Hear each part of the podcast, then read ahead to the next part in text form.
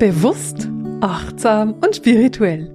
Herzlich willkommen in der 228. Podcast-Folge von Seelenschimmer Herzensdialoge. Gespräche mit Marisa.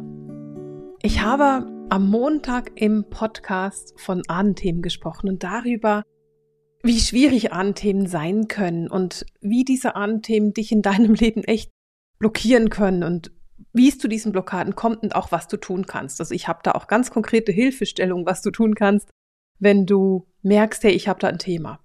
Und bin da relativ tief reingegangen und ähm, naja, ich bin auch so ein bisschen ins Reden gekommen dabei. Du kennst mich ja. Ich habe mich so ein bisschen um Kopf und Kragen geredet. Und als ich mir überlegt habe, was ich für heute aufnehmen könnte, hatte Miriam, meine Assistentin, eine richtig coole Idee. Sie hat nämlich vorgeschlagen, dass ich doch auch über die positiven Seite von Ahnenthemen sprechen könnte und mal mit dir betrachten, was denn eigentlich gut ist, was du Gutes von deinen Ahnen hast. Und ich finde diese Idee so grandios, dass ich unbedingt mit dir darüber reden möchte. Denn in der Spiritualität schauen wir uns oft die Schwierigkeiten an. Wir schauen uns Karma an. Wir schauen uns Herausforderungen an. Wir schauen uns Dinge an, die wir auflösen müssen und an denen wir arbeiten müssen. Und wir tendieren dazu zu vergessen, dass wir ja an sich auch das Positive mal angucken könnten, dass wir an sich auch mal überlegen könnten, was nehme ich denn mit von meinen Ahnen? Worauf bin ich stolz, was meine Ahnen erreicht haben? Oder was ist es, was ich profitiere von meinen Ahnen auch. Und ich will mit dir gemeinsam das mal angucken, denn zum Beispiel etwas, was du über deine Blutlinie, über deine Ahnenlinie hast, ist Wurzeln. Es ist die Erdung. Irgendjemand hat irgendwann entschieden, Kinder zu haben. Und das ist lange, lange her. Und dich gibt's heute. Und wenn du dich mit deinen Eltern und Großeltern und Urgroßeltern verbindest und einfach mal so dir in diesen Gedanken gehst von, ah, oh, genau, da ist Erdung drin, dann wirst du merken, dass da eine unheimliche Ruhe passiert dass du merkst, oh wow, ich habe Wurzeln darin. Und das Problem, was wir so ein bisschen haben, ist, dass viele von diesen Ahnenthemen, die wir angucken, große Themen sind. Da sind Suchtthemen betroffen oder auch Missbrauchsthemen. Und wenn wir dann diese großen Themen haben, dann vergessen wir, dass wir ja auch was Gutes aus unseren Ahnen haben, dass wir auch gute Verbindungen haben, dass wir gute Energien drin haben.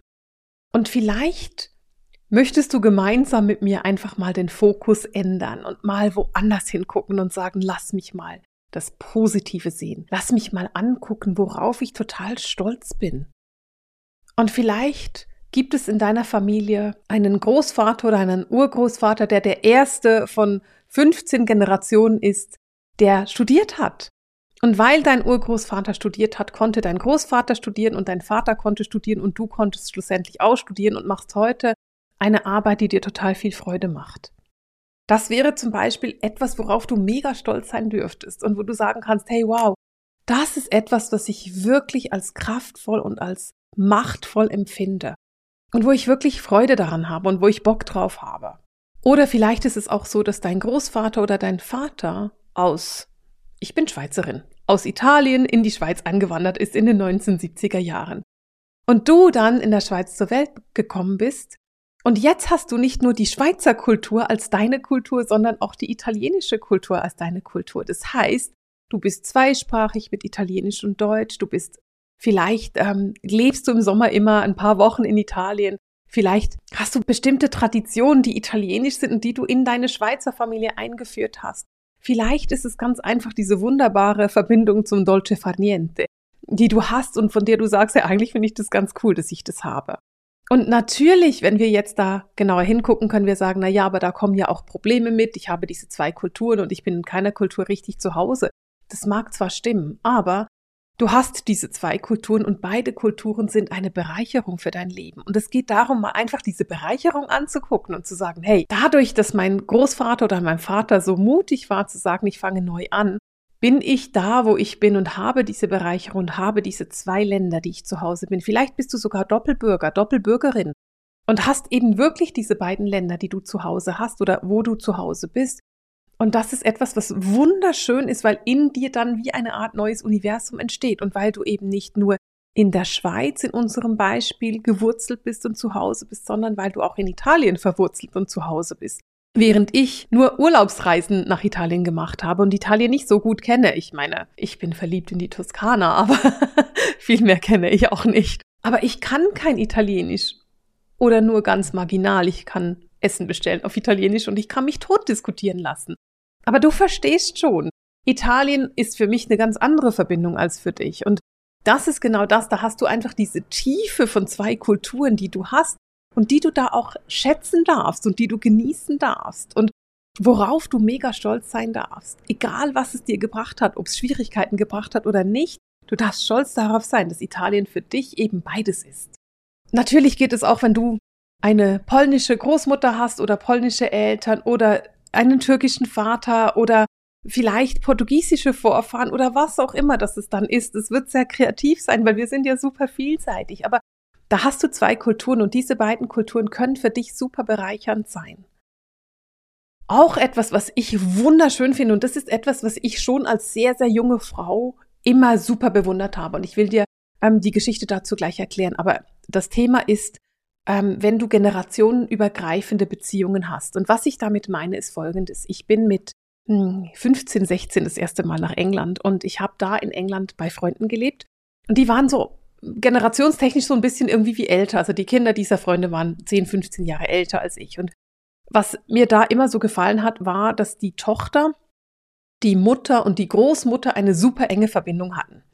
Das heißt, wir hatten immer diese drei Generationen von Frauen. Wann immer die sich getroffen haben, ging das Geplapper los und da wurde hier geredet und da geredet und die haben sich so gut gekannt.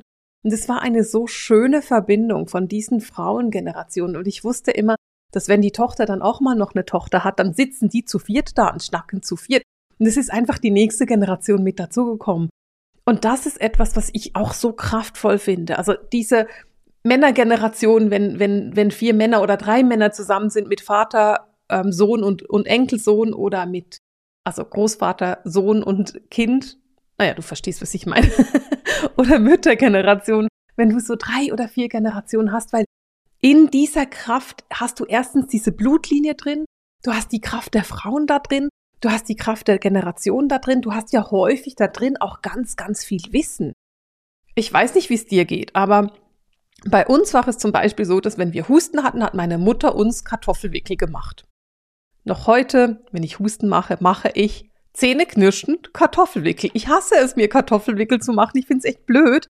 Das ist aber das, was tatsächlich nützt gegen Husten. Und das ist so eine ein altes Familienrezept, das irgendwann von meiner Großmutter oder von meiner Großtante zu meiner Mutter gelangt ist und dann zu mir gelangt ist. Und ich würde das tatsächlich auch meiner Nichte machen, wenn ich, wenn die Husten hätte, damit sie den Husten los wird. Und das ist etwas, was wunderbar kraftvoll ist. So dieses alte Heilwissen, diese Hausrezepte, die kommen oft von Generation zu Generation weiter. Und ich bin sicher, dass dieser blöde Kartoffelwickel nicht von meiner Großmutter erfunden worden ist, sondern dass es weiter zurückgeht. Und dass da irgendjemand das einfach wusste, dass man damit Husten rausbekommt. Und das ist etwas, was so kraftvoll und so hilfreich ist und was ich großartig finde, wenn wir einfach mal die positiven Seiten der Ahnenthemen und der Ahnenlinie angucken und uns nicht immer auf das Negative fokussieren, denn das können wir sehr gut. Und ich bin mir bewusst, wenn, wir, wenn ich dich jetzt so mitnehme und an die Hand nehme und sage, hey, ähm, lass uns mal das Schöne angucken und lass uns mal das Positive angucken, dann kommt vielleicht bei dir auch noch etwas hoch, was nicht so toll ist und was nicht so schön ist. Und wenn du sagst, ja schon, aber weißt du, immer wenn ich an meine Mutter denke, denke ich daran, dass sie dies, dies und das gemacht hat und mich irgendwie, was auch immer, vielleicht geschlagen hat, als ich ein Kind war und ich möchte da was auflösen. Da gibt es die Möglichkeiten, ich kann dir das verlinken. Ich habe einen wunderbaren Minikurs gemacht zum Thema Ahnenthemen auflösen. Ich verlinke dir den. Da nehme ich dich an die Hand, die schwierigen Themen aufzulösen. Aber heute in dem Video will ich einfach mal auf das Positive hinweisen, darauf, dass du auch stolz sein kannst. Und vielleicht schreibst du dir das einfach mal auf und notierst dir mal, worauf du stolz bist, wofür du dankbar bist, was dir gegeben wurden aus deiner Ahnenlinie, aus deiner Ahnengeschichte. Vielleicht ist es ja auch einfach ein Schmuckstück, das du von Ur-Urgroßmutter noch hast oder ein Bild, das seit Generationen von Wand zu Wand getragen wird weil es einfach etwas ist, was euch mit der Familie verbindet und was, was dich mit deiner Ahnenlinie verbindet. Schreib mir doch in die Kommentare, was du hast als großes Thema der Ahnenlinie. Bei mir ist es der berühmte Kartoffelwickel. Der nützt tatsächlich. Zum Beispiel ist es eins der Beispiele, die ich habe. Und ich würde total gerne lesen, was du als Beispiele hast. Und hey, wenn du sagst, ich liebe diesen Podcast oder ich liebe äh, diesen Beitrag heute, dann mach mir doch einen Daumen hoch, gib mir eine Bewertung und abonniere den Kanal auch, damit du alle meine Beiträge bekommst. Ich freue mich darauf, mit dir zu plaudern. Und bis dahin beende ich für heute diese Podcast-Folge mit dem Seelenschimmer Herzensdialog, den Gesprächen mit Marisa.